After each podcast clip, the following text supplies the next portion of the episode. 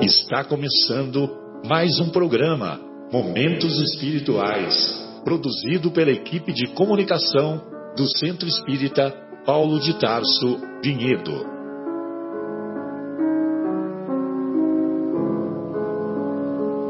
Se guardas contigo o estigma do sofrimento, indagando pela solução dos velhos problemas do ser e da dor, se percebes a nuvem que prenuncia a tormenta e o vórtice traiçoeiro das ondas em que navegas, vem conosco, estudemos a rota de nossa multimilenar romagem no tempo, para sentirmos o calor da flama de nosso próprio espírito a palpitar imorredouro na eternidade e acendendo o lume da esperança, perseveremos juntos em exaltação de alegria que Deus, o Pai de infinita bondade, nos traçou a divina destinação para além das estrelas. Uma boa noite a todos. Estamos iniciando mais um programa Momentos Espirituais, programa produzido pelo Departamento de Comunicação do Centro Espírita Paulo de Tarso, aqui de Vinhedo. E estamos ao vivo, direto do estúdio da Rádio Capela FM 105,9, cujo telefone é 3876-6846.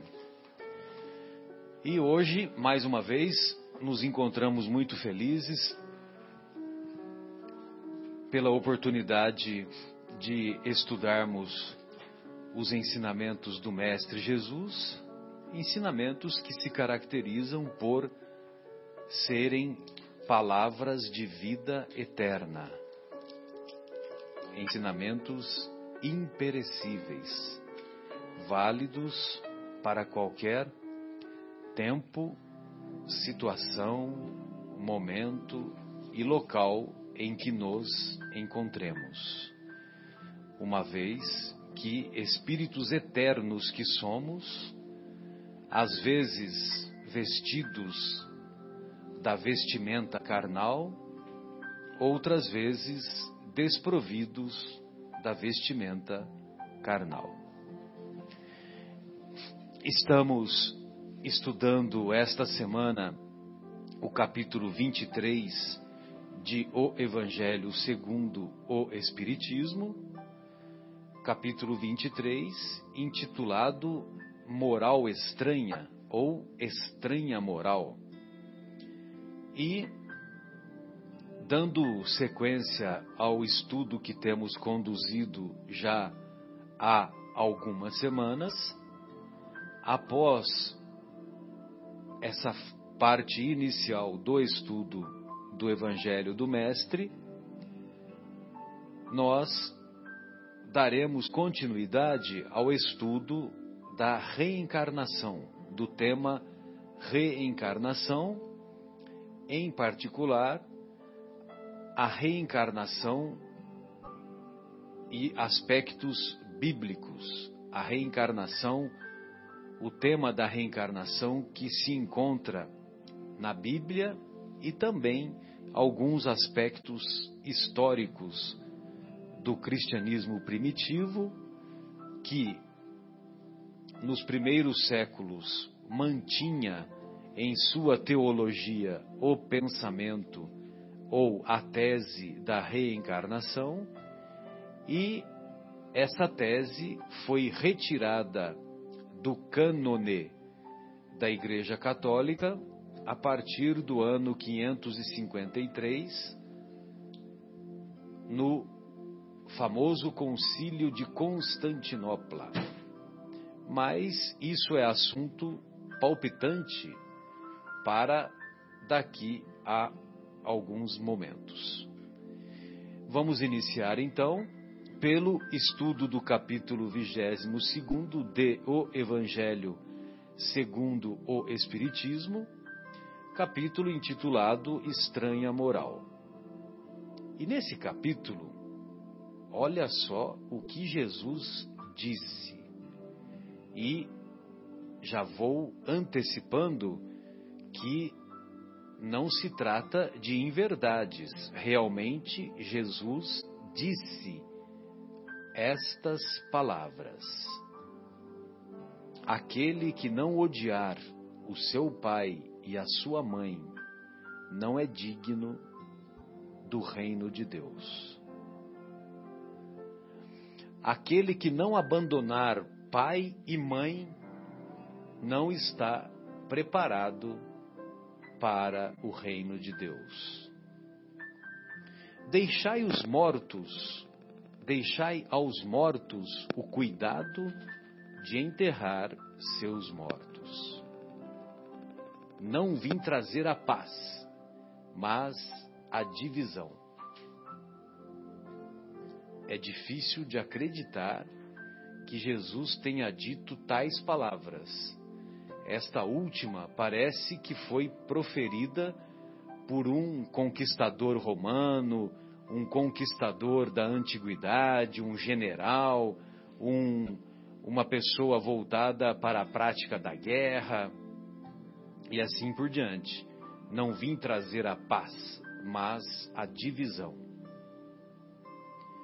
Acontece que o mestre, como o maior pedagogo que nós já tivemos notícia, que já tivemos conhecimento, e por ser guia e modelo da humanidade, deixou esses ensinamentos, até criando uma certa polêmica ou uma polêmica inteira, com o objetivo de fazermos refletir, de fazermos pensar sobre tais ensinos. Da mesma maneira que fazia com as parábolas, com as mais variadas parábolas que encontramos no no seu evangelho. Bem, ah, antes de dar prosseguimento, que falta de educação a minha, eu não falei boa noite para o nosso querido Marcos Melo e também não falei boa noite para o infatigável Guilherme, que são os nossos companheiros de hoje. E deixamos um abraço carinhoso aos nossos queridos José Irmão, ao nosso querido Fabinho. Fabinho, volta logo, Fabinho. E também ao nosso querido João, que hoje não pôde partilhar conosco da sua presença. Buenas noites, meu caro Marcos Melo. Tá sem microfone aí não, né? Tá com microfone. Tá com microfone, sim. Boa noite, Marcelo, Guilherme, os ouvintes que estão aí nos acompanhando. Né? é um capítulo realmente que a primeira impressão, né, Marcelo, acaba chocando. Mas vamos aprofundar nos estudos, tanto que você bem sabe, e vamos discutir, vamos é, esclarecer o que o mestre estava querendo dizer nessas, nessas frases, nessas palavras. Ou buscar é o esclarecimento. Exato. Buscar, é, buscar o esclarecimento, é verdade. Muito Boa bom. noite a todos e bom programa. Guilherme, buenas. Buenas, Guilherme. Boa noite, boa noite a todos os ouvintes. E esse, esse capítulo específico que a gente vai estudar hoje, na minha opinião, é um dos é o mais difícil de ser é, entendido. De ser entendido, né? Exatamente. É, e quem faz uma leitura, uma leitura superficial, uma leitura ao pé da letra, fala: Meu Deus, será que Jesus estava bom da cabeça nesse dia? Né? Será que ele estava meio lesado, como dizem os nossos amigos nordestinos? Né? Muito bom. Então, quando Jesus diz odiar pai e mãe, o significado é amar menos. Porque, como já dissemos de outras, outras vezes, e agradecendo ao nosso querido professor Severino Celestino, Jesus era judeu, tinha cultura hebraica, o idioma era o hebraico predominantemente, e evidentemente que todos os hábitos do seu dia a dia era o dia a dia de um hebreu. e ele também falava, na maior parte do tempo, para os hebreus. Quando as suas anotações, já que Jesus não escreveu nada, un... o único momento em que se tem notícia que Jesus escrevia algo é naquela passagem maravilhosa Ele escreve no chão. né? que ele escreve no chão aquela mulher adúltera, né? A passagem da mulher adúltera. Exatamente. Atirai a primeira pedra, aquele que nunca pecou, né? Uhum. E mas não ficou nada registrado com a sua com as suas próprias mãos. Os discípulos é que registraram. Mateus, depois João, Marcos e o nosso querido Lucas, que nem conheceu Jesus.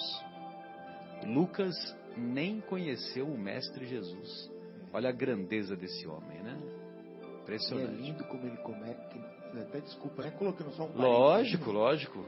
Vamos colocar muitos o- parênteses. O evangelho dele, né? De Lucas. Exato, Ele fala que ele pesquisou exaustivamente. exatamente. Ele começa assim, com um gesto de humildade também, né? Que ele fala, eu pesquisei exaustivamente para informar a vocês. Teófilo. Teófilo. Teófilo, né? Porque ele É escreveu para o Teófilo, né? Amigo de Teófilo. Deus, né? Teófilo significa amigo, de Deus. Oh, é. Bacana, né? Sensacional. E, e o Lucas, é, ele, nós tivemos, nós obtivemos informações, né, através da obra Paulo e Estevão, que muitas das narrações foram obtidas por Paulo de Tarso, porque Paulo tensionava escrever o seu evangelho, mas ele percebeu que não daria tempo e aí ele optou em deixar as suas narrativas para o nosso querido Lucas. E além disso, Lucas também deu continuidade e realizou efetivamente muitas muitas pesquisas, entrevistou pessoas que conviveram com Jesus. João, Maria, talvez ele Maria, tenha. Maria, ele Maria, né? conviveu com Maria, Conviveu, né? Uhum. com Maria Madalena, ele entrevistou pessoalmente e outras personagens. E sem contar o belíssimo ato dos apóstolos. né? Sem contar o belíssimo Atos dos Apóstolos, que foi escrito por, Por ele. ele também. Exatamente, bem lembrado. Muito bem. E então, qual foi o trajeto dos, do- das- dos escritos do Evangelho? O Evangelho foi escrito, era escrito em hebraico, no idioma hebraico, e era traduzido para o grego, porque havia muitas pessoas que se tornaram seguidoras dos ensinos de Jesus, só que não não falavam o hebraico, mas falavam o grego. E o grego é equivalente ao que é o inglês hoje. Aí os textos foram traduzidos do hebraico para o grego, aí do grego para o latim, isso ao longo dos séculos, né? E do latim é que chegou ao espanhol, ao francês, ao português, Ao ao inglês, ao alemão e assim por diante. Isso ao longo dos séculos. Então, evidentemente, como fez esse caminho muito longo, evidentemente que houve algumas mudanças. Se eu der uma página, se você, Marcos, me der uma página para eu copiar, por mais, é, por mais preciso, por mais é, dedicado que eu seja, é possível que não saia igualzinho o original. Sem dúvida. E, e ainda tem, né, Marcelo? A gente até toma um, um- um exemplo. Em 500 anos da nossa história, né, somos da língua portuguesa, Exato. já houve uma mudança tão grande da linguagem. Exatamente. Em 500 anos, já tantas correções ortográficas que já houve. Exato. Modificações, farmácia com PH, PH. e, enfim, outras, muitas outras coisas. O próprio português de Portugal, né, tem algumas mudanças lá Também. que nós não adotamos aqui. Não. Algumas frases que eles usam lá que nós não adotamos aqui. Isso em 500 anos, né? 1500 anos já bem na frente dos. Né? Exatamente. 1500 anos depois daquela época. Então já linguisticamente estávamos até mais aceleradinhos um pouquinho, né? 1500 Exato. anos depois daqueles, né? Exatamente. Então é natural que essas mudanças tenham ocorrido. E Então, e, e do, não, não há nenhum texto original dos ensinos de Jesus em hebraico. Não há nenhum texto original. Os textos originais que existem encontram-se em grego. E, evidentemente, que tem algumas palavras que, que Jesus nunca pronunciou, porque Jesus não falava o grego. Jesus falava o hebraico. E tem algumas palavras que foram traduzidas para o grego, mas que não existem no hebraico. Né? Bem-aventurados, por exemplo. Bem-aventurados não existe em hebraico. Jesus nunca falou bem-aventurados. Jesus falou avante os aflitos. Né? Agora, quando foi traduzido para o grego, aí eles, eles interpretaram como bem-aventurados os aflitos, ou seja, bem-aventurados serão os aflitos, porque serão consolados. As promessas das bem-aventuranças são promessas para o mundo vindouro, são promessas de caráter espiritual, não são promessas para o aqui e agora.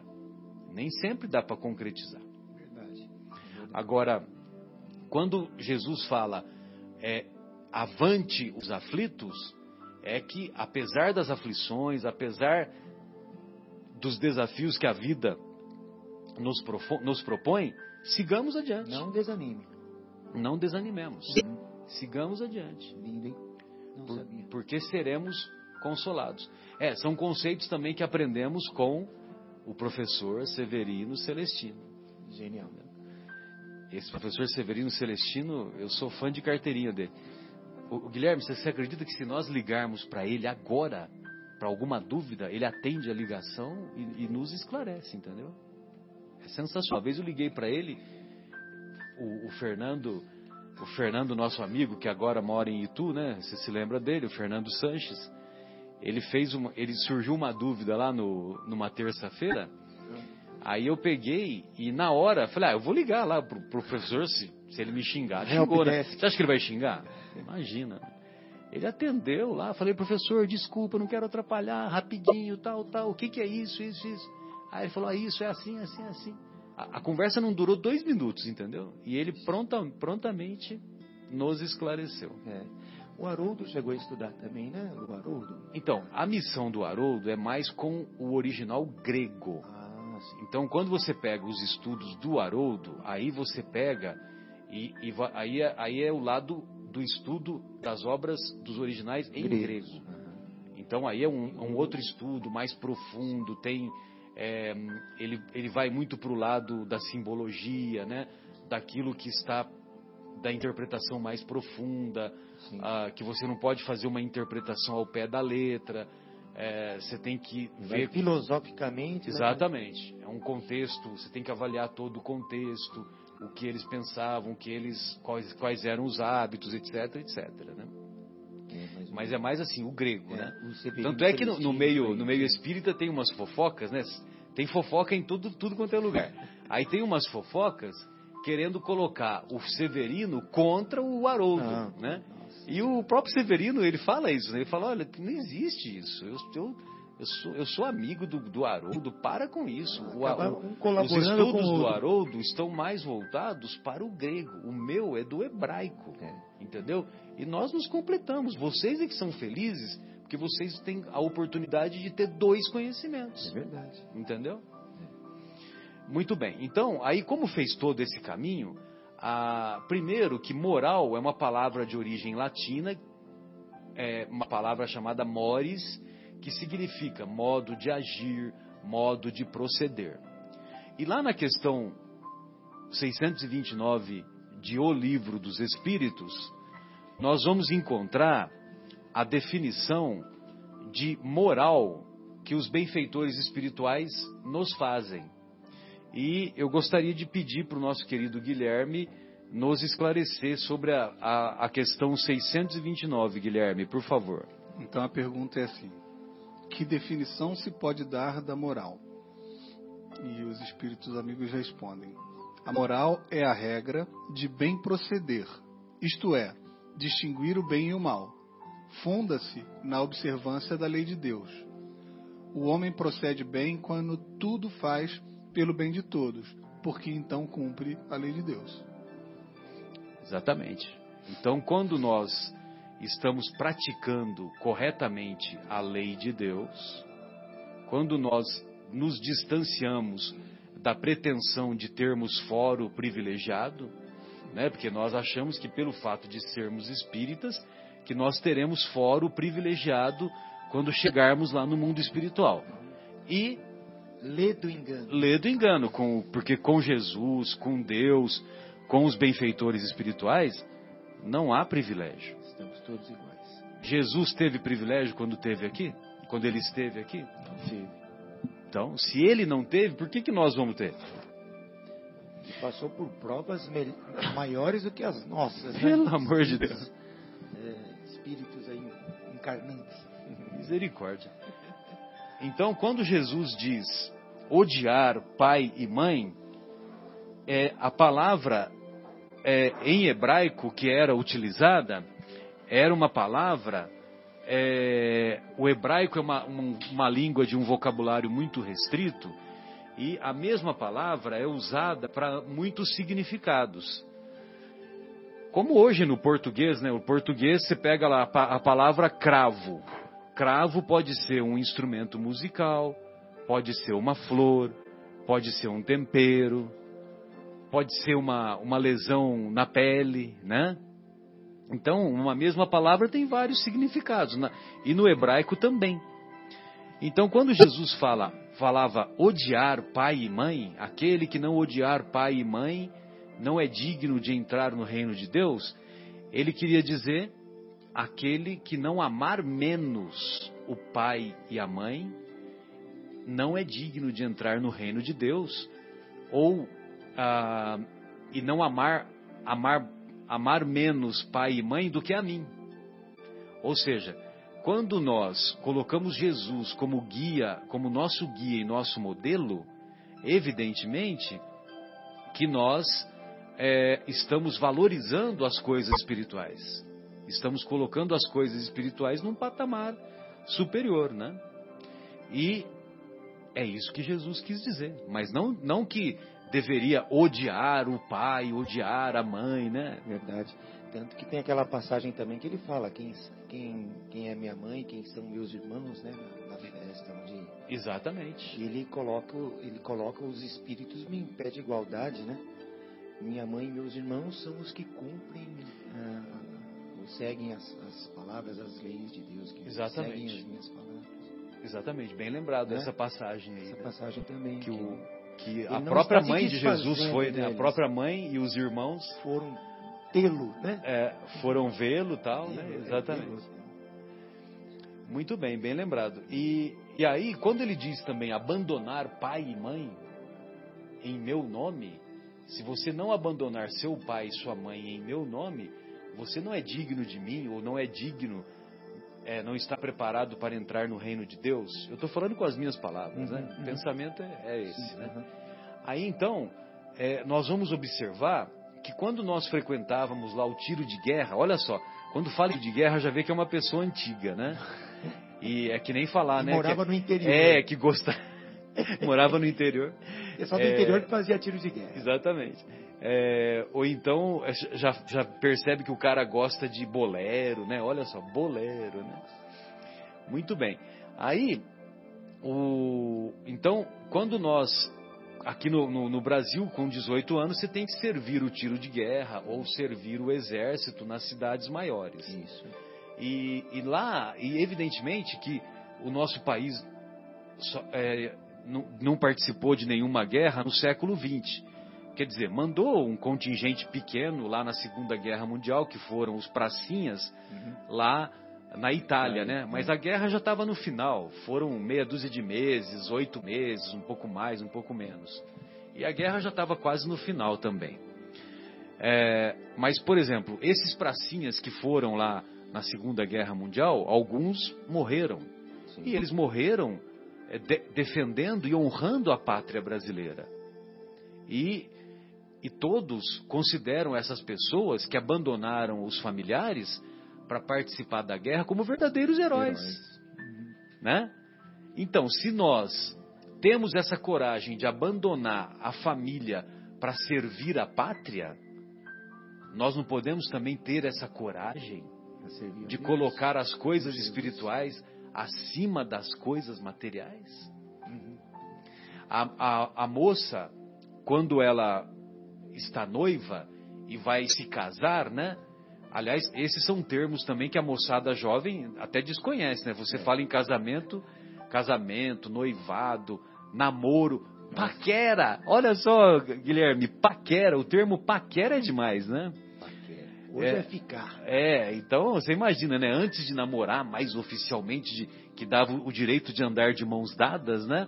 Então tinha aquele, aquela fase da paquera, né? Agora, quando começava a namorar, aí você já andava de mãos dadas. Você tinha que pedir a mão Ah, é, ao pai da ao pai. a e tal. mão. Exatamente. É, Aí vinha o conjunto todo, vinha um pacote. Exato. Muito bem, então quando a moça se preparava para casar, e quando ela vai se casar, ela também abandona o pai e a mãe. É. Ela abandona o pai e a mãe com o objetivo superior de constituir uma nova família. E essa família tomara que continue crescendo e que tenha frutos e que tenha filhos e que eh, esses filhos evidentemente vão servir de oportunidade de novos espíritos reencarnarem e assim ter prosseguimento à evolução, né? Verdade. Até porque esses laços consanguíneos, né, Marcelo, são temporários, né? Quer dizer, nós vamos reencarnar e vamos ter ou outros, ou eles serão é, consanguíneos também, mas pode ser até outro grau de parentesco. Esse tempo que nós estamos encarnados é, é passageiro, até nos nossos laços é, de, de parentes, né, parentescos aqui. Então, aquilo que parece uma coisa, uma coisa assim meio absurda que Jesus tinha, tenha dito, né?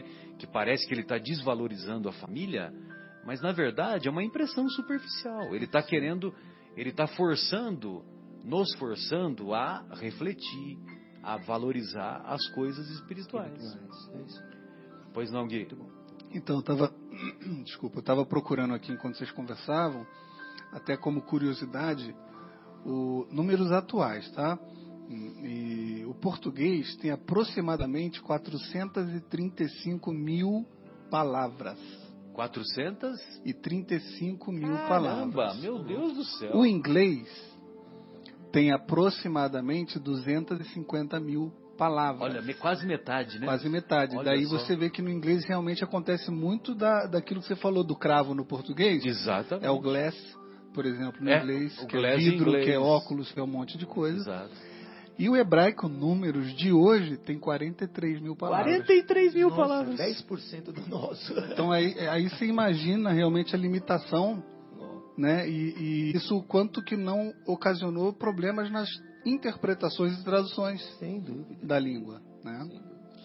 E, e tem um- uma outra coisa, Guilherme, que, que me- você me lembrou agora, que um, um bom advogado, um advogado assim que está acostumado a, a redigir textos bons, a, a fazer as exposições perante o juiz, as argumentações, aquela coisa toda, talvez tenha que pesquisar, mas o número que eu me lembro, que um bom advogado, ele tem um vocabulário de 10 mil palavras, entendeu? 10 mil. 10 mil. É lógico, porque ninguém tem condições de ver as 435 mil, né? Uhum. Mas, então você imagina, né? E a restrição que, que há do próprio vocabulário, né? É, é sim. E agora, em relação a, a isso que o Guilherme falou, você vê? Por isso que o pessoal fala que é mais, é mais fácil aprender o inglês do que aprender o português. Sim. Né? O, o, os, o pessoal que vem de fora, quando eles vão aprofundar o português, eles, eles veem que é difícil Muito aprender difícil. o português. Porque do inglês, nesse, nesse número de palavras do, do inglês, se você tem um domínio em 10% delas, você já tem uma, quase 80% do que você poderia estar conversando com alguém. né? Então, é bem, é bem dinâmico nesse sentido. Né? E o português realmente ele confunde um pouco, porque cela com, com S, cela com C. Cela com C. E, e- e por aí vai, Nossa, no- várias, várias. várias coisas nesse sentido. Palavras que têm o mesmo som, porém escrita de forma diferente, e por aí vai. Exato.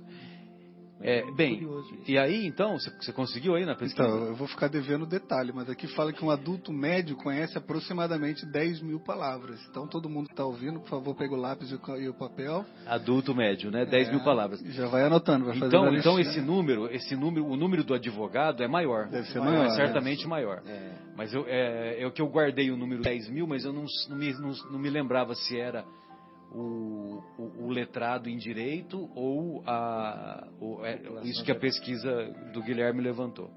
Muito, Muito legal.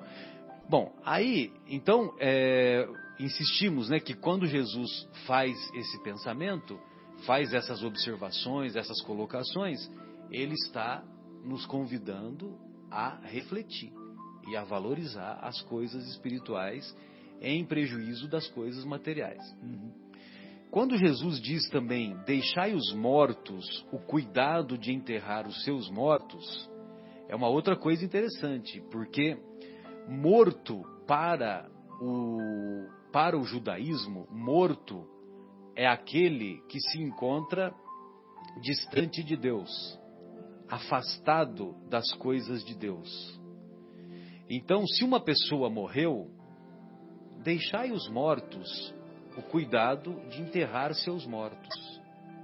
Agora, se você está próximo de Deus, aí você está distante da morte, você está é, está no caminho no caminho da espiritualidade, você está é, aproximado de Deus. Então é diferente. Então, quando Jesus diz: Deixai os mortos o cuidado de enterrar os seus mortos, é uma resposta que ele dá a uma pessoa que disse para, para o mestre: Mestre, é, deixe eu primeiro enterrar o meu pai. E quando eu enterrar o meu pai, eu voltarei para servi-lo. Pode ler, pode ler. V vamos ler essa passagem aí no que você encontrou é, na Bíblia. Marcos, por favor. É, é, um trecho aqui, Marcelo, até é, fica à vontade, fica à vontade. Está é, tá em, em, no, em, Lucas, né? Certo. E, mas tem um, um subtítulo aqui de Mateus, quão difícil é seguir Jesus. E aí começa no 57, né? Porque esse, esse trecho está no 59 e 60. No 57 diz assim. Então, mas qual capítulo que é? é o cap... Oh, perdão, desculpa, é o capítulo 9 de Lucas, versículo de 57 a 62. 57 a 62, beleza. É. No 57 inicia-se assim: Quando andavam pelo caminho, um homem lhe disse: Eu te seguirei por onde quer que fores. Uhum. Jesus respondeu: As raposas têm suas tocas e as aves do céu têm seus ninhos mas o filho do homem não tem onde repousar a cabeça. A outro disse: Siga-me. Mas o homem respondeu: Senhor, deixai-me ir primeiro sepultar o meu pai. Jesus lhe disse: Deixe que os mortos sepultem os seus próprios mortos.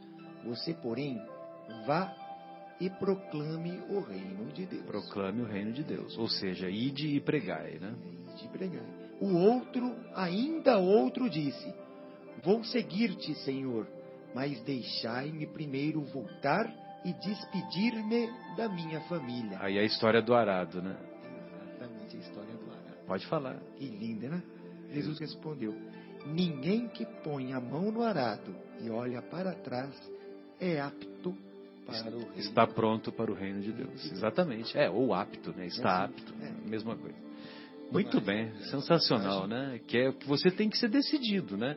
Ou você, ou você é Jesus Cristo Futebol Clube, ou você não é. Simples assim. E nós temos que sair do muro. Sair do né? muro. Aquela historinha que nós contamos de vez em quando, né? Que o, é, tinha um rapaz lá em cima do muro. De um lado do muro estava o seu demônio do outro lado o seu anjo. E o seu anjo estava lá, tentando convencer o rapaz que estava em cima do muro a vir para o lado do anjo. E usava os mais variados argumentos: olha, vem para cá, aqui é o caminho correto, o caminho da paz, da consciência tranquila, o caminho da justiça, etc, etc. E aí, após uma hora de argumentação, o, o rapaz lá que estava em cima do muro é, não tomava nenhuma atitude. Aí ele virou-se para o seu demônio, que ficou o tempo todo, o tempo todo quietinho, e falou para o seu demônio: Ô seu demônio, o negócio é o seguinte, eu estou aqui tentando convencer o rapaz que está em cima do muro a vir para o meu lado faz uma hora. E eu estou vendo que você não fala nada. Você não vai falar nada para ele? É. Aí ele disse para o seu anjo: Ô seu anjo, o negócio é o seguinte: enquanto ele está em cima do muro, ele é meu. Sensacional? Entendeu? Então, quer dizer, né? E isso faz lembrar também aquela passagem do jovem mancebo, né, Marcelo? Sim, sim. Que é quase a mesma coisa. Quase a mesma como coisa. Como é que eu, é, eu, faço tudo certo? Como é que eu sigo as leis? Como é que eu faço para chegar ao reino dos céus? Enfim, né? Exato. Mais ou menos assim, também não lembro. Exato, exato. Vende tudo e siga-me. É, vende, dê aos pobres. Dê aos pobres. Aí depois você vem e me siga. Aí ele abaixou a cabeça e não voltou, ele saiu triste, porque ele era portador de muitas riquezas. Esse, esse jovem, mais tarde, é, escreveu através da psicografia de João Nunes Maia, o médium João Nunes Maia, é o espírito Miramês, Miramês. que escreveu vários livros, escreveu vários livros e li, obras maravilhosas. Tem uma obra que, inclusive, é a história de Francisco de Assis, que Francisco de Assis foi a reencarnação de João Evangelista. E, e aí ele conta uns episódios lá que são impressionantes, entendeu? Episódios impressionantes da vida de ambos, né? Tanto de Francisco quanto de João. Evidentemente que é um livro psicografado, né? Sim. Muito bem. Agora, não é pelo fato de ser psicografado que não corresponde à verdade, né? E então, quando ele diz, é, deixai primeiro que eu vá enterrar o meu pai, a, a, nós não sabemos se o pai dele estava para morrer ou se tinha morrido há pouco tempo. E ele ia lá só para fazer a cerimônia do enterro e depois ele voltaria para seguir Jesus. Uhum. Ou então, que são algumas possibilidades, né, que você tem que pensar, inclusive de acordo com o contexto da época.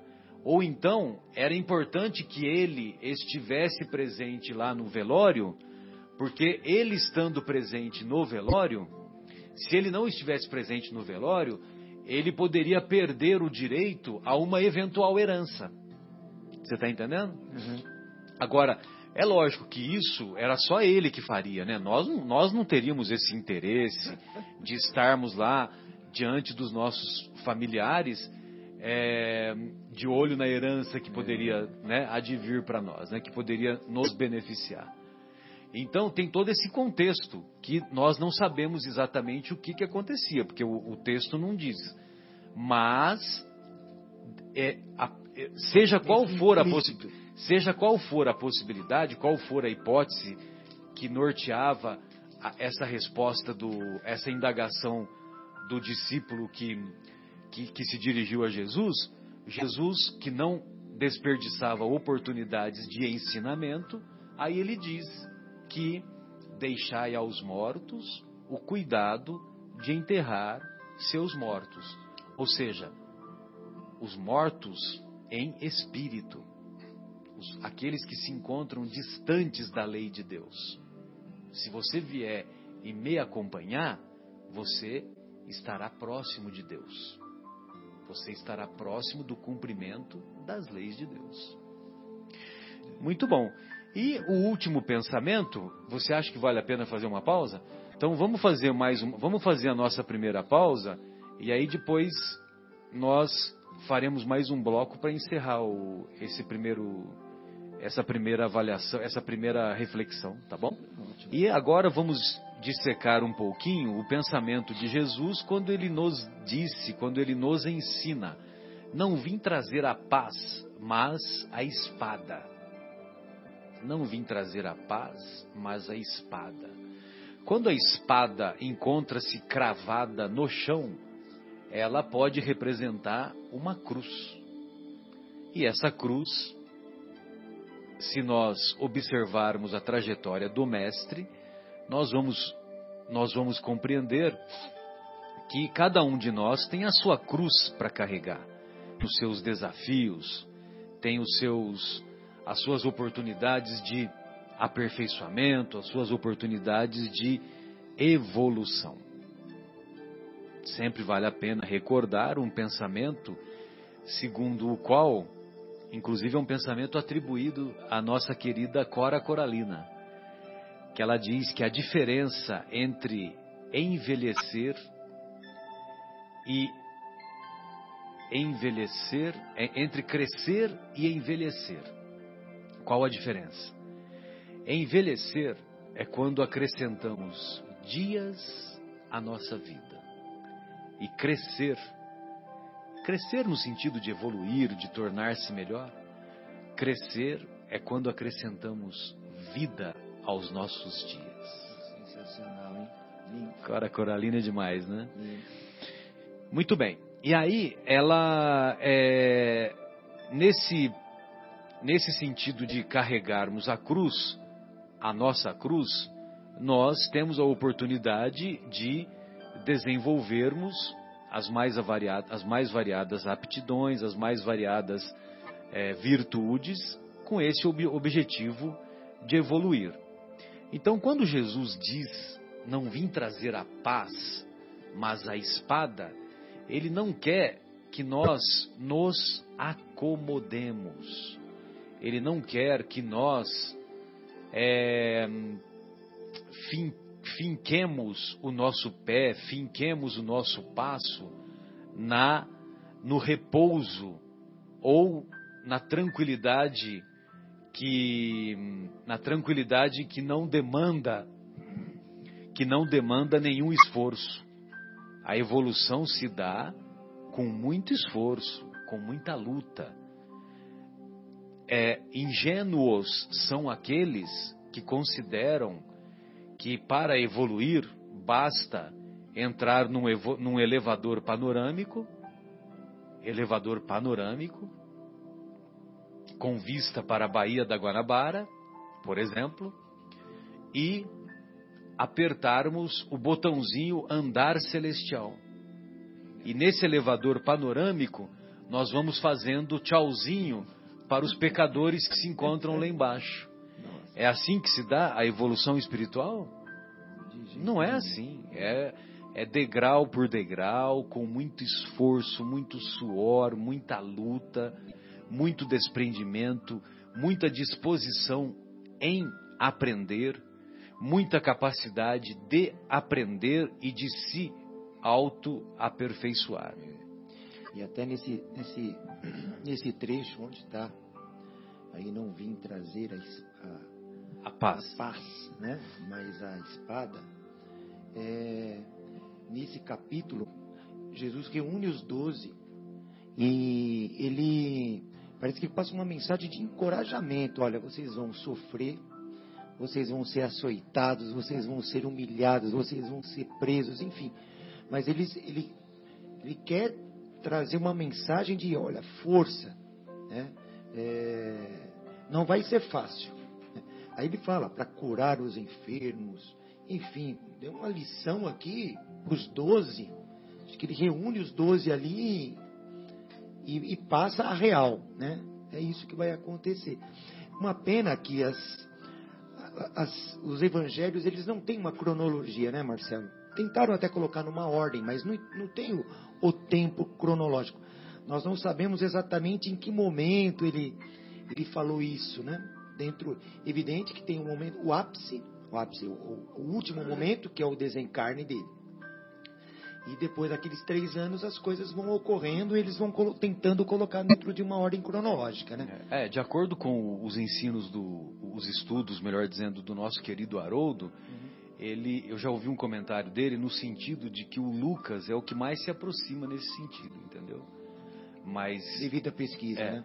Agora a gente sempre tem que se lembrar, sabe, o Marcos, é, eu sempre, quando, quando começa a ter muito devaneio, quando começa a ter, sabe, esse negócio de ficar, a gente fica fosforilando, é, a gente fica lá pensando, né, no, é, como é que fala, no sexo dos anjos, né, que a gente fala, é, a gente tem que lembrar o seguinte, que aquilo que chegou até nós, até os nossos dias, foi com a permissão e com a sabedoria de Jesus. Com certeza. Então, Jesus e os seus e os benfeitores que acompanharam, acompanharam e acompanham o trabalho da divulgação do Evangelho fez com que aquilo que era importante chegasse para nós. Sem dúvida. né?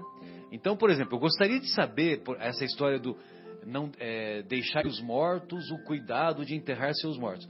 Então, eu gostaria de saber os detalhes que estão envolvidos nisso. É. Mas, certamente, o Emmanuel, quando ele fez os- o curso de evangelho em esferas mais elevadas, e que ele volta dizendo, na esfera em que ele se encontra, ele volta dizendo que quando ele estuda o evangelho nas esferas mais elevadas, ele, ele se sente um crocodilo, Nossa, né? Então, quando o Emmanuel fala isso, a gente eh, tem uma ideia de como deve ser as informações que nós teremos acesso lá no mundo espiritual quando lá chegarmos, entendeu? Verdade. E quando estivermos num patamar que nós tenhamos acesso a essas informações, né? Porque não basta chegar lá e falar, a, a não ser que eu, se eu falar que eu sou amigo do Guilherme, por exemplo, aí eu vou conseguir, né, Gui? Opa. Aí sim. Mas, é, poxa vida, né? Sem o, sem, sem o mérito que, que é o que caracteriza a conduta lá na, nas esferas espirituais mais elevadas, é, evidentemente que nós não vamos ter acesso mesmo porque nós nem temos maturidade para compreender, né? É, Mas mesmo sem saber, dentro dos, da, da vida de Jesus encarnado aqui, em que momento específico foi, que são poucos anos a possibilidade, é, três. tem a questão do contexto.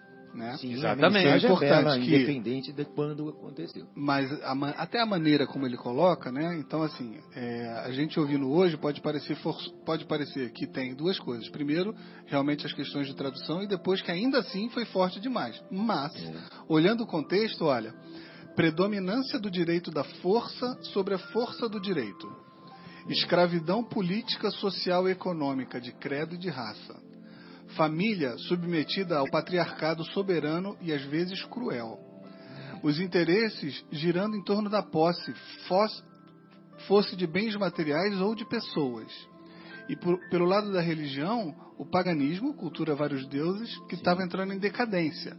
Sacrifício humano para aplacar a fúria divina Nossa. era substituído em Israel pelo sacrifício de animais.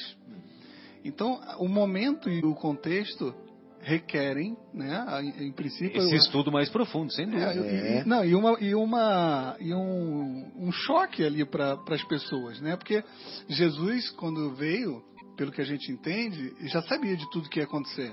Ele já sabia que ia ter várias guerras em nome dele, né? Ele já sabia que seria é, que não, não seria acreditado por muitos, inclusive seria morto por causa disso. Então ele veio para fazer um trabalho aqui que se fosse juntar as pessoas e falar, olha, fica tranquilo, vai dar tudo certo, não ia acontecer. Não ia se do acontecer. jeito que ele fez a gente já está tendo uma dificuldade enorme, né? Dois mil anos de fazer pequenininhas mudanças para ir melhorando, imagina se ele não fosse tão enfático, né? É, é sim. É que dá a impressão, quando a gente lê esse trecho de Mateus, dá a impressão que eles estão naquela, naquele último, naquela última ceia antes dele ser entregue aos, aos romanos, né?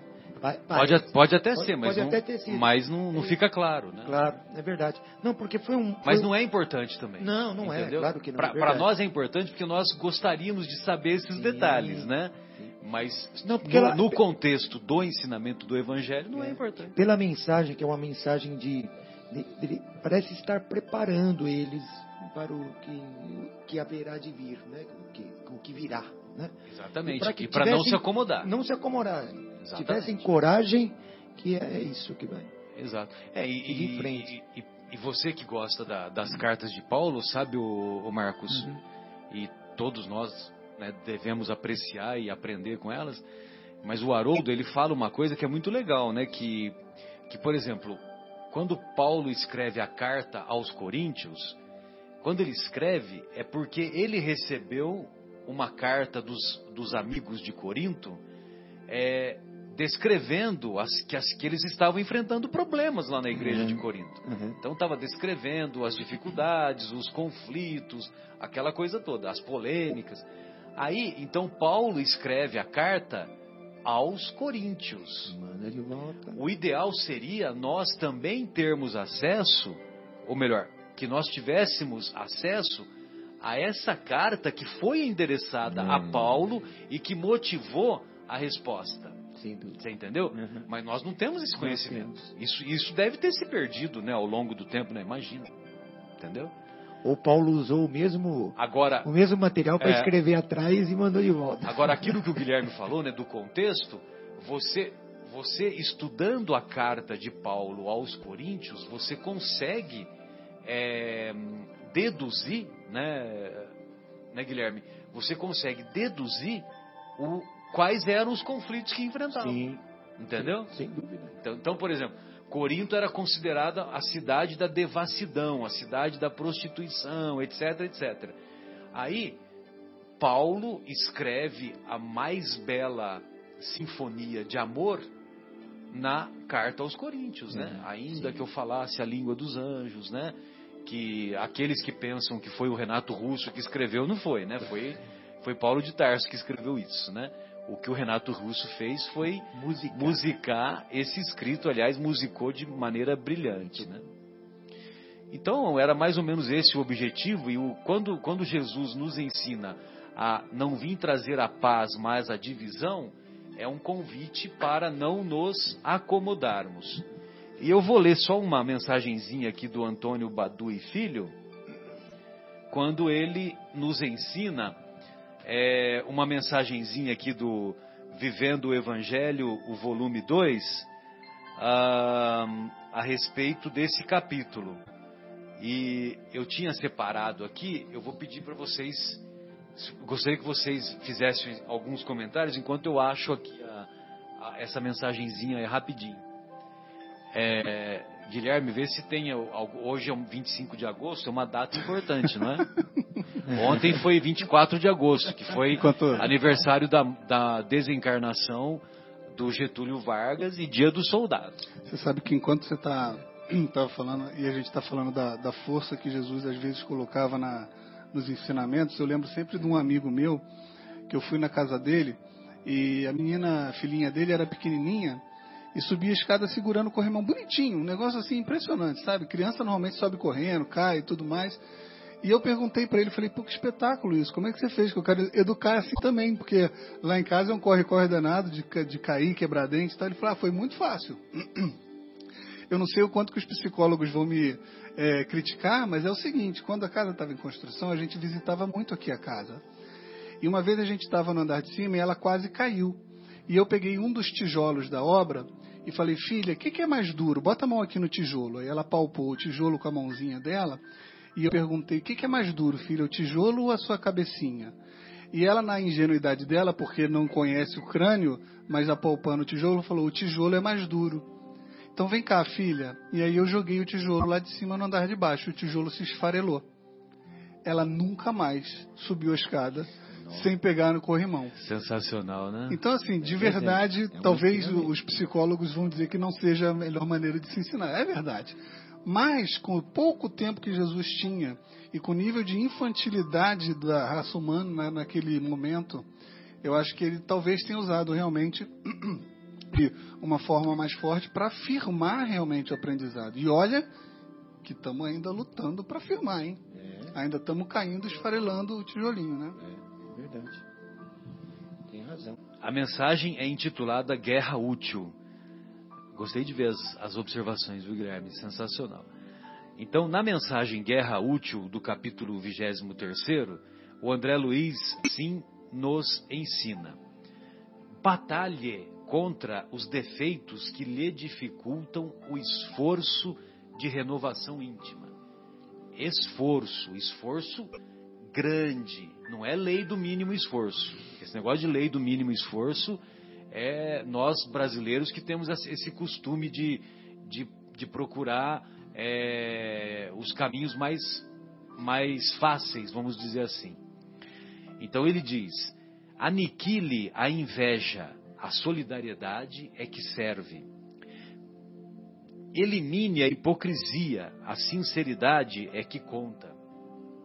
Ataque o cinismo, a honradez é que convém. Destrua a vaidade, a modéstia é que vale. Extermine o ódio, o amor é que constrói. destroce a mentira. Ó, parece tudo guerra mesmo, né? É. Destroce a mentira, a verdade é que defende. Derrote a cólera, a brandura é que interessa. Combata o orgulho, a humildade é que importa. Lute contra o egoísmo, a caridade é que salva. Realmente, tudo isso é ato de guerra contra os inimigos da transformação moral, entrincheirados na intimidade da alma. Contudo, é guerra útil que conduz ao bem, e por isso mesmo, com respeito a ela, não se fala em tratado de paz. Então, não tem tratado de paz quando nós temos que lutar contra o egoísmo, lutar contra o orgulho, lutar contra a vaidade, contra o ódio. Então, não tem tratado de paz. Não tem trégua. Não tem trégua. A gente tem que se esforçar permanentemente. Bom, E agora, vamos dar continuidade a alguns aspectos relacionados à reencarnação, não só alguns aspectos históricos e que alguns fazem parte da história do cristianismo, como também algumas histórias de alguns relatos de reencarnação que vale a pena compartilhar com os estimados ouvintes. Na história do cristianismo primitivo, e quando falamos em cristianismo primitivo, nos referimos aos primeiros séculos após a morte de Jesus, que se seguiram após a morte de Jesus, principalmente até o terceiro, quarto, mesmo quinto século aproximadamente, quando os discípulos de Jesus, sobretudo, apresentavam predominantemente um comportamento autêntico, um comportamento caracterizado pela coragem, caracterizado pela ah, caracterizado por não temer as consequências de advindas de ser de serem seguidores de Jesus, já que todos sabemos que muitos mártires tiveram suas vidas ceifadas principalmente pelo poder temporal que predominava na época, que era o Império Romano. E nós vamos encontrar muitas, muitos relatos e nós nos recordamos de um relato ah, que demonstra a coragem desses seguidores de Jesus, que é a história de Sebastião. Todos sabemos aquela, todos sabemos aquela frase que ficou conhecida, sobretudo no meio dos nossos irmãos católicos, e eu, que sou de origem católica, cresci ouvindo os meus tios, os meus primos, os meus amigos falarem o que é, o que é mais uma flechada para São Sebastião.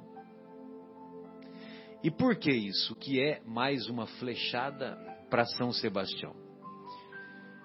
Sebastião era um funcionário do governo de Roma. E ele trabalhava numa, numa atividade burocrática do governo, mas ele havia se convertido ao cristianismo. E o seu chefe o admirava muito, gostava muito do Sebastião. Só que, quando havia um incremento da perseguição aos cristãos, muitas vidas eram presas e muitas vidas eram ceifadas, sobretudo no circo romano. E mesmo em outras cidades dominadas pelos romanos, não apenas em Roma. E o que aconteceu com Sebastião? o chefe dele soube que ele era cristão.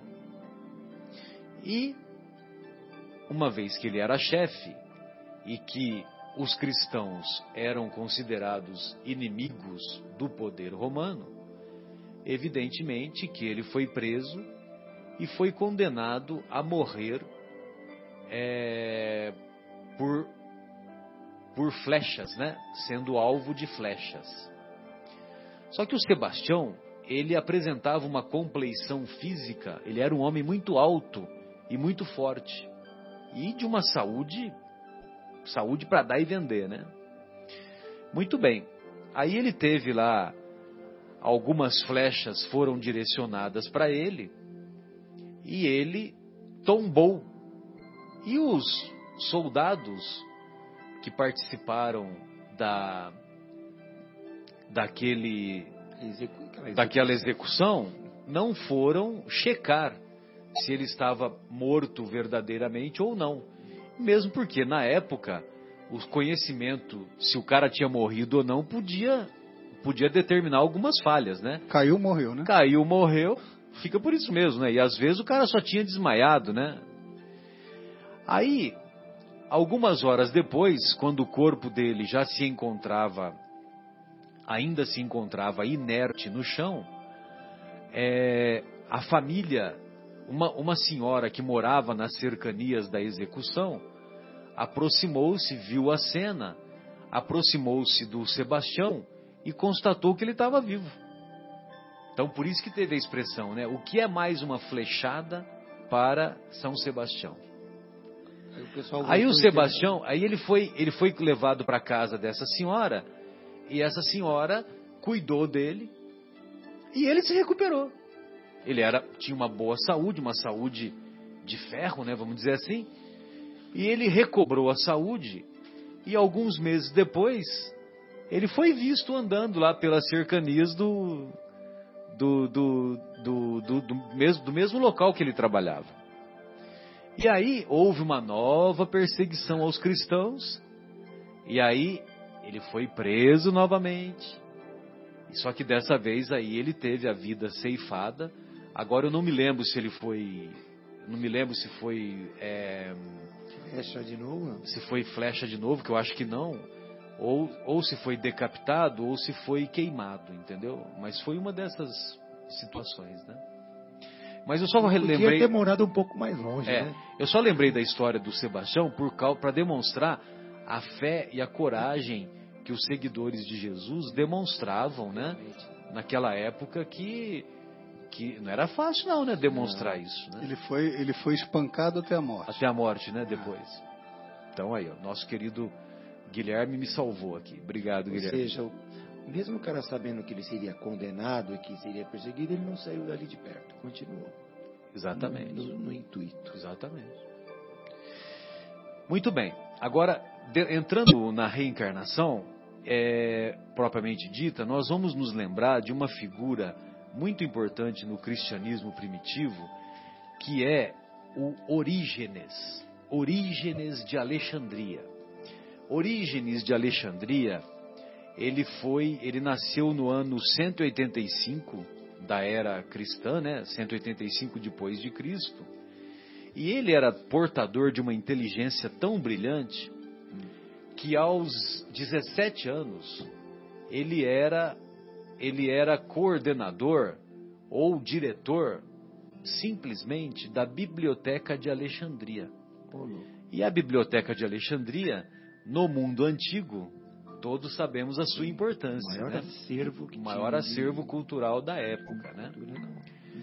E, uh, e o Orígenes, ele foi muito importante porque ele valorizou muito a prática dos ensinos de Jesus na sua, na sua autenticidade.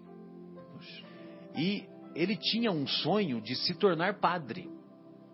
Mas, como ele era muito inteligente, muito admirado, uma pessoa que é muito inteligente e muito admirada, sempre tem os pigmeus que querem que querem atirar flechas nesses, nessas pessoas que se destacam, né? Tirar pedras e tudo mais. É, sempre tem os pigmeus. Muito bem. E, e aí o Orígenes, ele acabou é, sendo, assim, tendo uma, uma, uma perseguição e ele, é, e ele não pôde concretizar o sonho de se tornar padre. Mas ele escreveu inúmeras obras. De acordo com a fonte que eu vi, ele escreveu mais de 600 obras. Nossa, que maravilha. Agora eu não, não sei, não sei quantas, se fosse nos dias de hoje, porque naquela época eram pergaminhos, né? O Orígenes, Orígenes de Alex- de Alexandria. E ele, ahn, ah, lógico que se fosse nos dias de hoje, por exemplo, um livro de 300 páginas, o Chico nos deixou já mais de 500 livros. É- é- Quando ele desencarnou, havia cerca de 410 obras. Só que hoje, graças ao trabalho lá do- dos nossos queridos amigos, o, o- o Geraldinho, lá da editora Vinha de Luz, é, essas obras já, já atingiram, já passaram de 500. Então você pega lá uma obra de um- uma, um- obras com uma com capacidade média de 200 páginas nos nossos dias, no- é, referente an- analogamente aos que seria 200 páginas no dia de hoje. São obras que, que a gente tem que valorizar, né? Sem dúvida.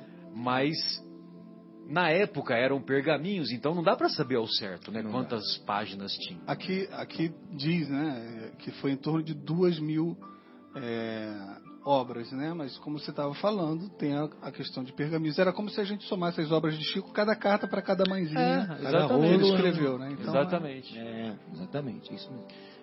E, e é muito legal porque ele dava muita ênfase à pré-existência da alma e à continuidade da vida após a morte e também às existências anteriores, às existências subsequentes, né? Ou seja, a tese da reencarnação. E ele teve muitos, muitos seguidores. Muitos seguidores, talvez o Guilherme nos auxilia aí com os seguidores, né? Por exemplo, tem, acho que tem Eusébio, que foi um, um, um seguidor, o próprio Agostinho, Agostinho foi seguidor dele, Agostinho de Hipona, o Santo Agostinho. Santo Agostinho, o que, o que traduziu do, do grego para o latim. Não, Ah, não, São Jerônimo, né? Ah, esse foi o perdão. Jerônimo, é. Jerônimo, é verdade, desculpa. esse foi o Jerônimo, Uhum. por volta do século IV. Eu vou procurar aqui, mas é justamente ele fala aqui que uma das tentativas maiores que ele tinha, um dos objetivos era conciliar a Bíblia com a filosofia. E essa essa representatividade que ele ele tomou com esses seguidores, esses essas pessoas também de expressão que começaram a seguir, acabou por é, olha a- aqui diz assim, ó, havia passado pouco tempo desde que Orígenes tinha se tornado instrutor, quando um sínodo alexandrino o destituiu do sacerdócio. Ele foi condenado por, por heresia. Ele Condenado por heresia. né, mudou para Palestina, aonde tinha fama de defender a doutrina cristã. Então, porque o, o- ele foi perseguido por causa disso, porque ele estava tentando aliar a doutrina de Sócrates e Platão aos ensinos de Jesus. E no Evangelho segundo o Espiritismo, lá na introdução, o que, que nós encontramos? Os ensinos de Sócrates e Platão em perfeita concordância com os ensinos de Jesus. E nós sempre citamos uma frase do Sócrates que é melhor sofrer uma injustiça do que praticá-la. Né? Então tudo isso vai é, serve de analogia com os próprios ensinos do mestre. E todos sabemos que Sócrates e Platão viveram 500 anos antes de Jesus. Ou seja, a doutrina de Sócrates é considerada uma doutrina precursora dos ensinamentos cristãos. Ou seja, a- o nosso querido Orígenes estava correto em tentar aliar a filosofia e a religião. Mas naquela época, evidentemente, que já havia pessoas, havia pensadores que não queriam saber desse casamento e que, e que, e que ah, preferiam e que preferiam o exclusivismo. Até hoje nós encontramos isso. Imagine naquela época. Muito bem. E aí o que, que aconteceu? Nos primeiros séculos do cristianismo, a doutrina da reencarnação era muito frequente, era muito popular. E nós vamos encontrar lá em Constantinopla, hoje Istambul, como nós dissemos em alguns programas anteriores, e agora nós vamos dar alguns detalhes. Ótimo, nós estamos ávidos. É, que é que foi quando teve o, o concílio de Constantinopla. E nesse concílio de Constantinopla, o imperador Justiniano, ele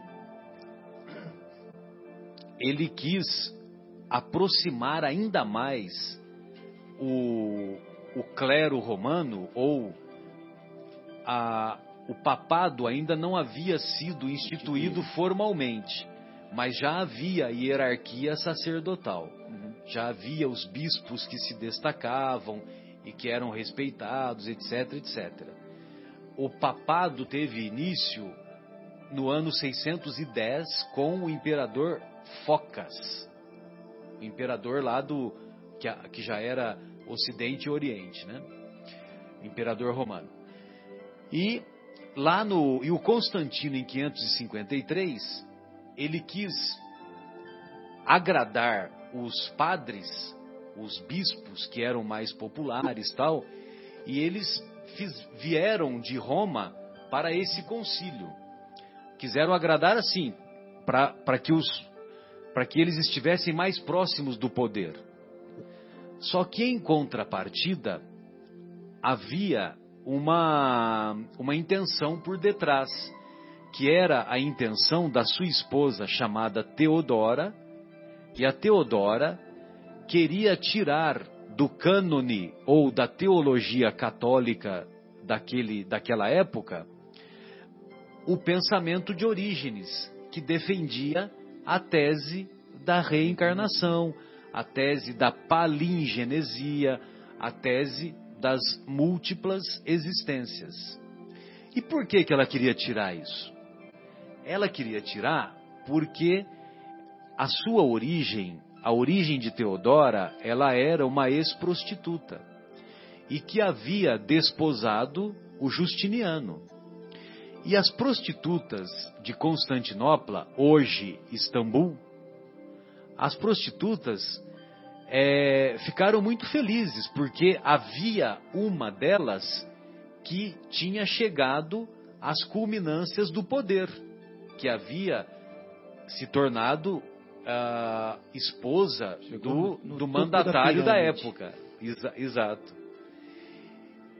Acontece que a Teodora, ela não, não gostou desses comentários que ficaram muito populares na época e mandou matar cerca de 500 prostitutas lá de Constantinopla. Nossa As prostitutas que sobreviveram começaram a fazer os comentários de que ela, a, ela Teodora, teria que reencarnar 500 vezes para para pagar, né, entre aspas, pagar a dívida de cada vida que foi ceifada com como é, com o extermínio que ela impôs às prostitutas lá de Constantinopla. E ela, evidentemente, que não gostou dessa história, né? E como ela tinha o poder de mudar, de, ou a possibilidade de mudar essa história, ela forçou a barra no Justiniano para o Justiniano acabar com, a, com essa farra da reencarnação. Tira do livro que aí não acontece. É, exatamente, como se, como se bastasse isso, né? Como se só isso é, fosse, fosse é, suficiente para tirar, para deixar de existir a reencarnação. É, meu Deus, né? Então, curiosamente, essa história é que foi a principal motivação de retirar lá no concílio de Constantinopla, retirar do cânone católico ou da teologia católica da época a tese da reencarnação. Uma vez que, como Guilherme nos informou agora, o Orígenes havia sido ah, condenado por heresia. Havia sido condenado por heresia, porque a tese dele era considerada uma tese herética. Mas, evidentemente, como nós já estudamos, né, em programas anteriores, o próprio Jesus, Jesus não veio ensinar a reencarnação. Jesus veio deixar a reencarnação como um princípio, como um princípio lógico e um princípio que acontece. Sim. A reencarnação é uma misericórdia de Deus. É uma nova oportunidade que nos é dada para, é, para darmos prosseguimento à nossa evolução, para corrigirmos as nossas imperfeições, para corrigirmos alguns atos que praticamos no passado, para aprendermos, para desenvolvermos virtudes. Não é só para pagar a coisa do passado. Não. Né? Não. A vida é um eterno aprendizado. Sem dúvida. É através dela que nós vamos aprendendo e vamos evoluindo. Né? Imagina se tivesse uma vida apenas, né? uma única oportunidade e você já nascer é, já na, na, na, última colocação, vai? Aquele lá, o, o rico, você já nasce pobre, já nasce com algum problema físico, enfim, e só essa, você só tem essa vida. Né? Marcelo, é, pois não, não querido. Sentido, né? Então, a partir daí, é, desse, desse concílio, que as traduções, versões das Bíblias dali para frente começaram a. Então, aí, Guilherme, como, como essa tese foi, é, foi apoiada e foi aprovada, né? A retirada da reencarnação, é, aí o, o que, que nós concluímos, né? Que provavelmente os copistas foram orientados a fazer algumas mudanças. Uhum. Algumas mudanças na quando eles iam traduzindo o, os evangelhos que chegaram até eles naquela época. Por isso que, por isso que lá no, nos Dez Mandamentos colocaram a preposição até ao invés da preposição sobre, né? Então, até a terceira e quarta geração, né? Exatamente. Mas é na terceira e na quarta geração. E aí deles e, e várias mudanças, né? É, e várias outras, né? Uh, por exemplo, tem, tem algumas, é, alguns estudiosos que dizem que algumas coisas foram interpoladas, algumas coisas não existiam nos textos originais e foram colocadas, entendeu? Ajustar. Às vezes, às vezes de maneira ingênua e às vezes com intenções, intenções, é, vamos dizer assim, menos felizes, né? Essa é uma conversa interessante, né? Porque o, o, o protestantismo começou com Lutero, não foi? Lutero. Lutero é, de 1483, quer dizer, quase mil anos depois desse concílio. Quase mil anos depois. E daí já pega toda a questão alterada e então já segue os nossos irmãos protestantes também na linha da não reencarnação, né? Exatamente. E havia uma preservação, quando chega Lutero, viu Guilherme? Havia uma, uma preservação desse exclusivismo, porque o, os, os nossos irmãos os padres católicos eles eram obrigados a fazer todas as missas em latim. É. Então você imagina, o cara estava lá na Alemanha, na República Tcheca, na Inglaterra, tinha que ser tudo em latim. Por quê? Porque eles queriam, eles não eles queriam continuar ocultando o ensinamento. O ensinamento era restrito apenas aos padres, Poucos. aos monges, aos, aos estudiosos dos mosteiros, aos estudiosos é, limitados. Não queriam chegar ao ensinamento ao povo. Por isso que o nosso querido, nosso querido Geraldinho, naquela entrevista que ele nos concedeu lá em Itapira, em 2014, ele, ele, ele nos diz que Chico sempre repetia que o, o Espiritismo, o Espiritismo, é Jesus de novo para o coração do povo. É Jesus de novo para o coração do povo. Essa obra, O Evangelho segundo o Espiritismo, você encontra em qualquer lugar. Se você, tem lugares que você encontra por menos de 10 reais. Sem dúvida. E, e é engraçado, né? Porque às vezes a gente fica. É, a gente estava há pouco tempo falando de em que momento que Jesus falou o que na passagem dele aqui pela terra. Importa muito pouco. Algumas pessoas ficam debatendo se Jesus teve uma esposa ou não. Importa muito pouco. Se Maria era virgem ou não, importa muito pouco. E isso aqui, para falar a verdade, me parece também que importa muito pouco. Porque o importante mesmo é amar a Deus sobre todas as coisas e ao seu semelhante como a você mesmo.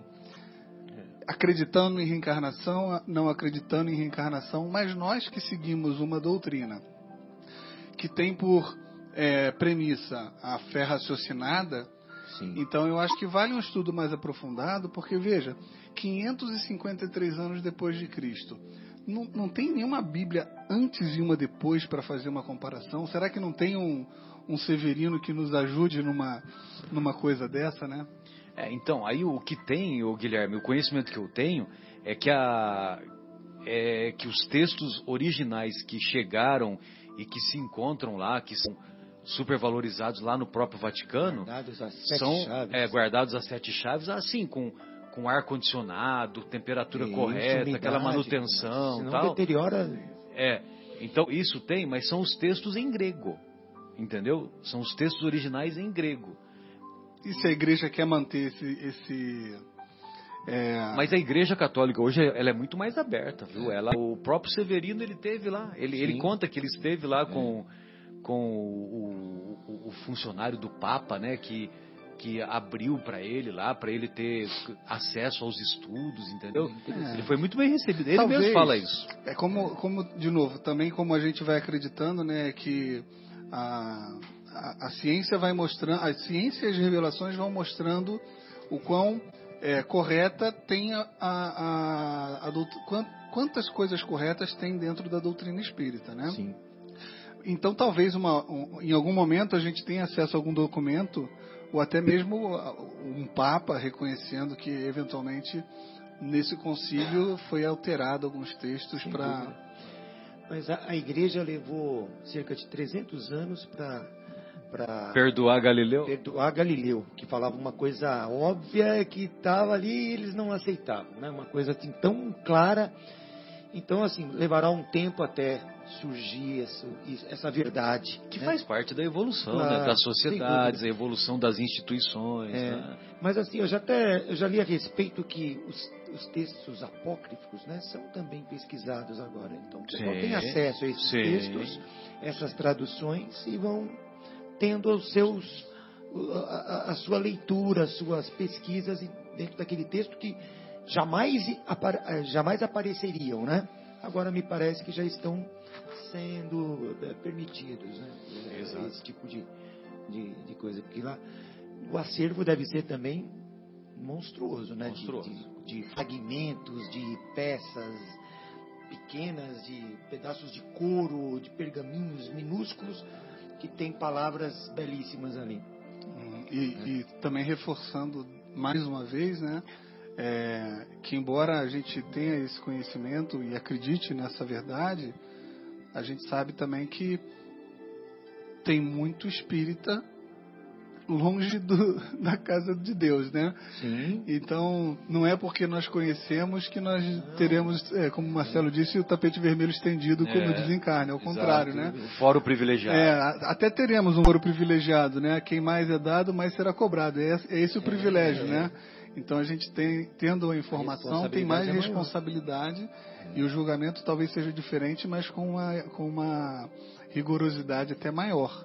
Mas é para falar para todas as outras pessoas que nos ouvem de outras crenças religiosas, outras denominações religiosas, que a gente tem notícia que é, as cidades espirituais recebem diariamente milhares e milhares de espíritos de outras religiões, porque Sim. não é a crença no espiritismo ou a crença em determinada religião que te leva lá. De novo, é o amor que você coloca, né? É, é a caridade, né? Que é o amor em ação, né? E, e mesmo a reencarnação, ela também não é exclusiva do espírita, né? Ela tem algumas é, religiões antigas do mundo, do, do, mundo antigo que são reencarnacionistas também, né? Os hindus, né, Marcelo? Até citar algumas, é, até aquelas reencarnações de Buda, né, que sempre falam que aquela, aquela pessoa olham e aquela reencarnação de Buda. Então tem outras que, que, que seguem a, a, a é que tem algumas mudanças, né? Sim. É que eles, eles fazem analogia que pode reencarnar como animal, animais, né? aquela coisa toda, né? Exatamente, né? Mas, mas, mas, mas o pensamento é altamente espiritualizado. É. O pensamento de Buda é Jesus Cristo Futebol Clube. Sim. E é 500 anos antes de Jesus. Entendeu? É uma coisa impressionante, né? E no livro A Caminho da Luz, o Emmanuel deixa claro que o Buda era um missionário do Cristo. Veio para preparar o, do Cristo o terreno. lá para a região do Oriente. Uhum. Assim como o nosso irmão Maomé, que também era um missionário, só que infelizmente faliu em sua missão. Está lá na obra A Caminho da Luz. Krishna.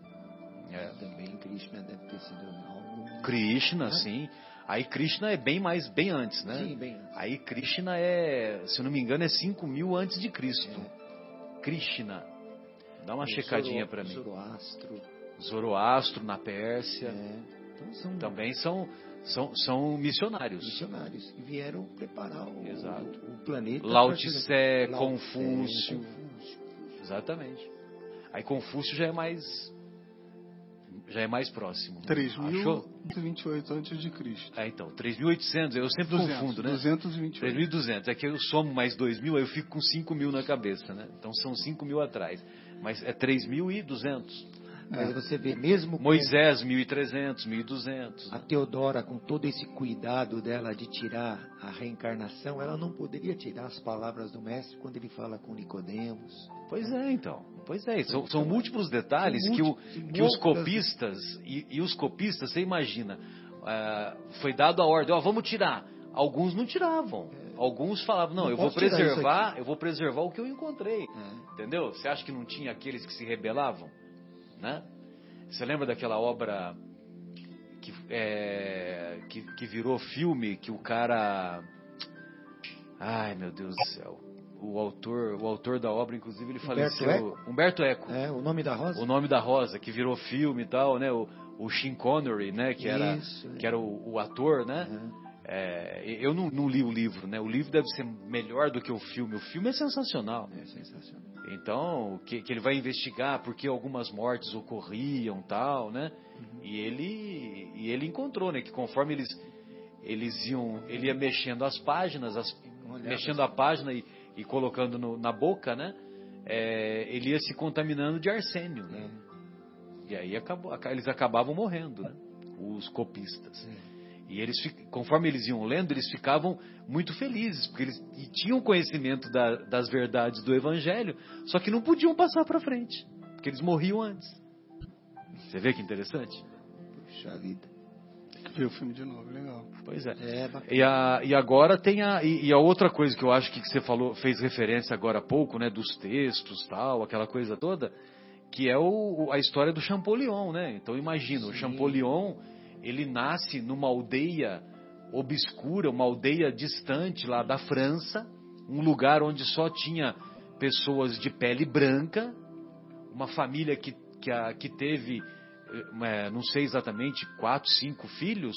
Aí nasce o Champollion moreno, de pele azeitonada, cabelos escuros. Todos os filhos eram loiros. E você não podia falar que a mãe dele havia, entre aspas, pulado a cerca, porque a aldeia todo mundo se via. Não tinha ninguém que foi lá tal. Era entendeu? raça ariana pura ali. Uma né? raça, é, raça ariana pura na, na, na, França. França de, 70, de 1790. É. E, e, o cara, quando ele nasceu, ele, ele tinha dificuldade de aprender. Ele era considerado assim meio com assim aquilo que nós falamos hoje com déficit de inteligência. Uhum. Posso, posso pois, ler? Pois não, pois não, fica à vontade. Eu, eu separei também para ler, Opa, até, até para quem nos ouve, né, aquela história que a gente fala. Não, não tem mágica aqui. Tem algumas curiosidades que a gente coloca e a gente tem que estudar. Os curiosos têm que estudar. É. Mas essa é um, esse é um caso que vale o estudo. Então, vamos lá. Ele nasceu em 1790. Né? Tem essa questão aí que o Marcelo falou. Ele nasceu com a pele escura, chamou a atenção de todos, a córnea dos olhos amarela e a face com feições predominantemente oriental. Acontecimento excepcional porque nasceu no sudoeste da França, numa região notadamente de origem ariana. Desde a idade de 10 anos, ele era chamado de o egípcio, não somente pelo aspecto físico, semelhante ao oriental, como igualmente por devotar profunda identidade com as coisas do Antigo Egito, até mesmo estudando línguas mortas em uma época dedicada às armas. E, e só para é, dar uma explicação aí, né, Guilherme, que isso é possível de acontecer por causa da mutação genética. Então, o fenômeno da mutação genética é um fenômeno que é conhecido na ciência e, e isso pode acontecer com qualquer família. E aconteceu com a família dos pais desse nosso irmão, o egípcio. Entendeu? Ah, provavelmente, até para poder ter uma maior é, é, sintonia com o perispírito dele, né? Sim.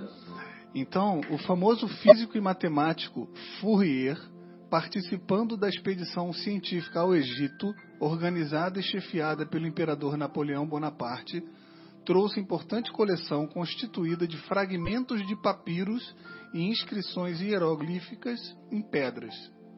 Convidado a expor seus conhecimentos na escola onde Champollion estudava, o sábio francês foi questionado persistentemente pelo menino, a ponto de Fourier convidá-lo para conhecer seu importante material.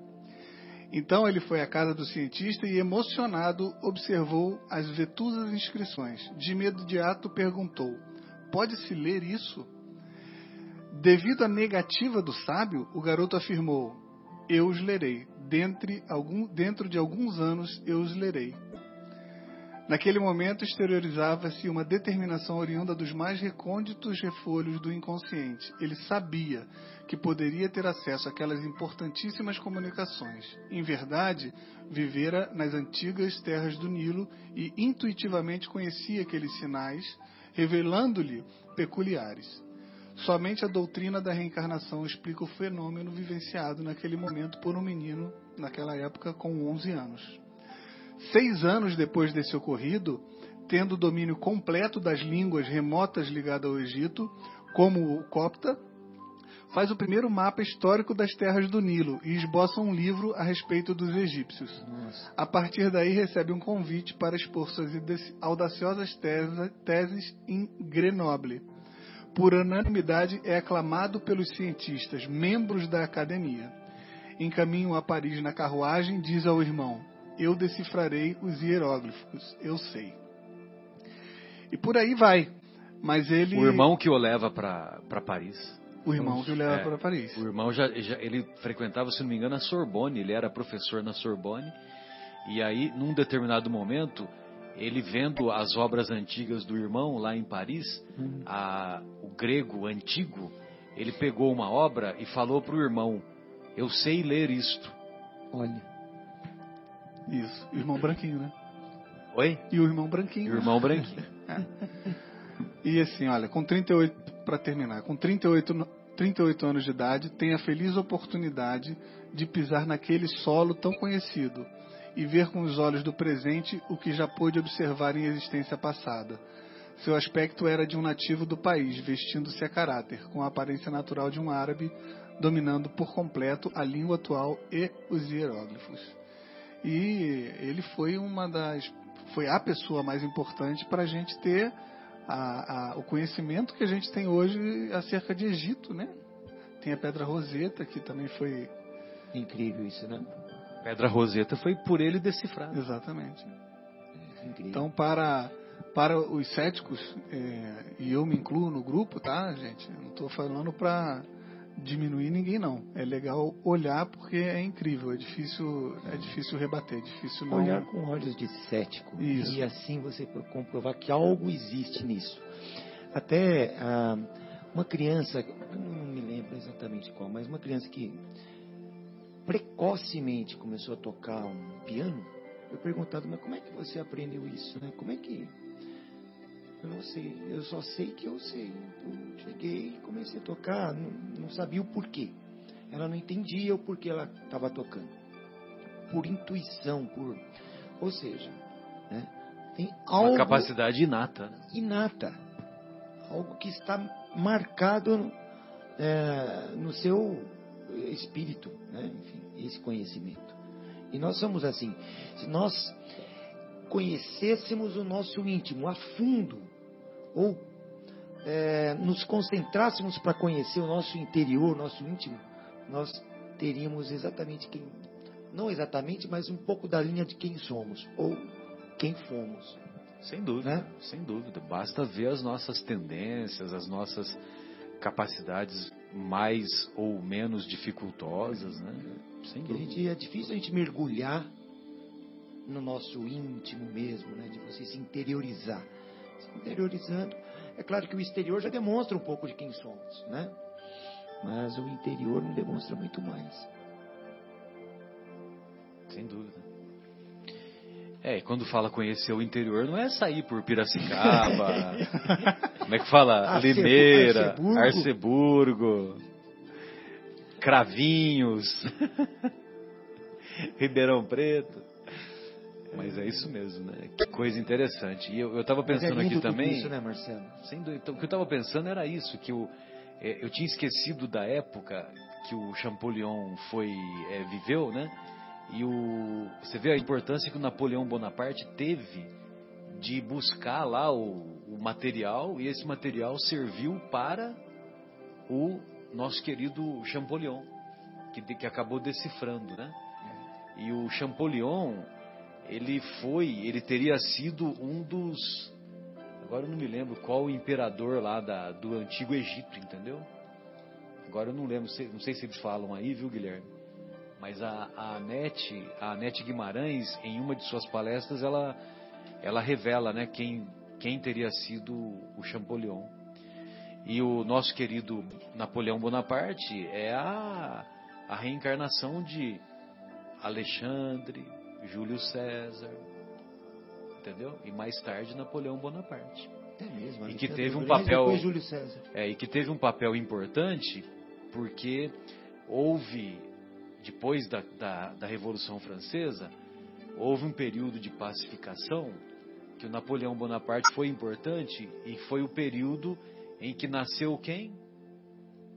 Hipólite Leon Denisard Rivais, né? A, a, Kardec. O papel, Nosso querido Allan Kardec. O papel da França ali naquele, naquele momento. Né? Naquele momento, exatamente. Que, que era, era a expressão maior da cultura no planeta, né? É. E, é. É, e, e, e, isso, e isso teve um reflexo até o nosso país, né? Sim. Porque o, o, nosso país, no, no início do, do, século XX, o início do século XX, a, a cultura preponderante era, era francesa. francesa. Eu cheguei era a estudar francês. francês na escola pública. Eu também estudei francês na escola pública, é. em 1970. Que era ótimo, era Alouette, j'étais primaire. Alouette. E depois, então, porque por uma questão de governo brasileiro era simpático, né? É. Ao, ao, ao governo francês, e eles tinham algumas relações comerciais e o francês era ensinado nas escolas estaduais. Ma Madame Denise, a minha professora era Madame Denise. É, e depois o inglês tomou conta. Exato. é, mas aí são outros, é. outros, outras motivações Sim, claro. né, que levaram. Econômicas e, também. Exato. E, e também houve uma uma ou melhor, o, o, país, o governo brasileiro não conseguia mais é, pagar os professores como pagavam antigamente, né? Uhum. E aí começou a haver uma um decréscimo na qualidade da educação do país, né? Aí a escola pública do nosso país, infelizmente, é. foi foi caindo em qualidade, né? Uhum. Uhum. Mas a, consideramos que que faz parte da evolução. Né? Muito bom. Então nós gostaríamos de nos despedir, desejando, é, desejando de todo o nosso coração que esses conceitos que aqui foram expostos possam ser úteis aos nossos estimados amigos e ouvintes. E gostaríamos de deixar um abraço carinhoso ao nosso querido Bruno Eustáquio. Bruno Eustáquio ao nosso querido Fauzi, que nos prestigia lá no lá na zona norte, lá de São Paulo capital, junto com a, com a minha irmã, com a Maria Fernanda, e um abraço carinhoso a todos os que nos ouvem neste momento e que nos ouvirão em breve. Boa noite, Marcos. Boa noite, Guilherme. Foi uma honra e uma alegria participar de mais estas reflexões. Boa noite, Marcelo. Bom, eu, eu creio que reencarnação nós encerramos temporariamente. A reencarnação né? está esgotada. Matamos. É, né? A reencarnação acabou. E vamos agora para o nosso próximo programa. um Como novo Teodora, tema, a né? reencarnação acabou. É. Riscamos do, da programação. Viu, Guilherme? Acabamos com a reencarnação agora. Não, é um assunto apaixonante que nós acho que ficaríamos um ano falando de reencarnação e não esgotaríamos o assunto. Foi um prazer estar com vocês novamente aqui. É sempre muito rico, eu aprendo muito e agradeço a oportunidade. E uma- mando um abraço a todos aí, os ouvintes, os amigos, o Fábio, o João, que usa irmão, que não estão aqui conosco hoje, né? Fabinho, volte logo, Fabinho. os meus amigos, meus parentes que estão aí nos ouvindo, o pessoal lá de Minas, minha querida mãe, minha esposa, minhas filhas. Então, um grande abraço a todos, uma boa semana, se Deus quiser. Na próxima sexta estaremos aqui de volta, né, Marcelo? Um abraço a todos. É isso aí. Fiquem com Deus. Uma boa a todos. É, semana que vem a gente vai entrar num novo assunto, não é isso? Vamos entrar falando sobre é, O céu e o inferno. o céu e o inferno, a obra, né? O céu e o inferno de Kardec, que faz parte do Pentateuco, né? Ou a justiça divina segundo o Espiritismo. Isso aí. E para todos os soldados, um abraço especial. Hoje, 25 de agosto, é dia do soldado. Dia do soldado. E até sexta-feira que vem, se Deus quiser.